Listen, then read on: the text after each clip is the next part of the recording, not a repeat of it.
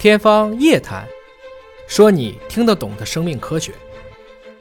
科普及公益，见书如传灯。我们人类的文化能走到今天，恰恰是因为我们把这一本一本的书，都像我们传灯一样的向后代传递下来。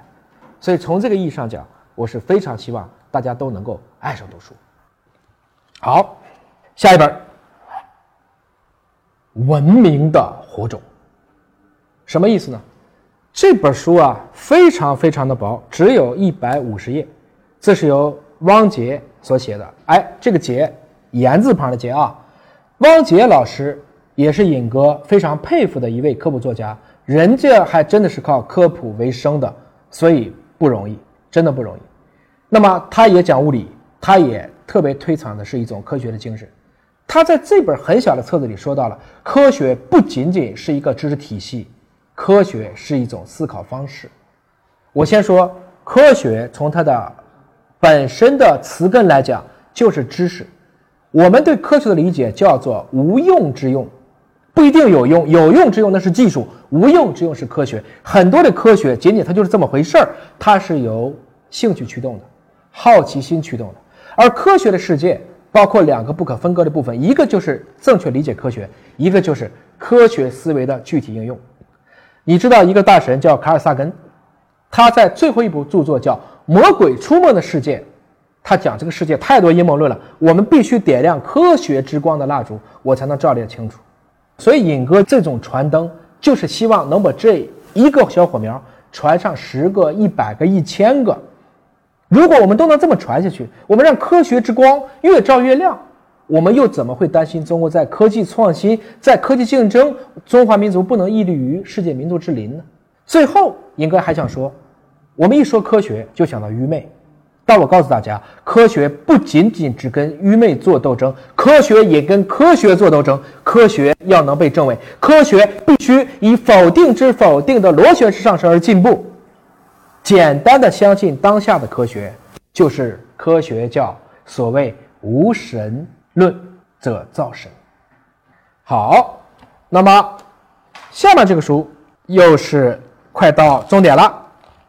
尹哥呢还会再推荐一些跟科学相关的内容，这就是一套书，这叫认识地理，这叫认识太空，这叫认识海洋，这叫认识地球，这叫认识生命。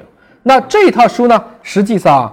一共有一套五本啊，实际上它是由 BBC 三部曲扩展到了五本这算是三部，再加上这两部，那这套图册就像我刚才给你介绍图册一样，当你的宝宝还比较小，可能很难以去理解文字的时候，不妨给他看看这个，也不要去低估孩子们的领悟力，其实他们有的时候对这个自然界的理解，他们仅仅是因为不会表达，其实他早就明白了，所以越早能让孩子们去热爱这个。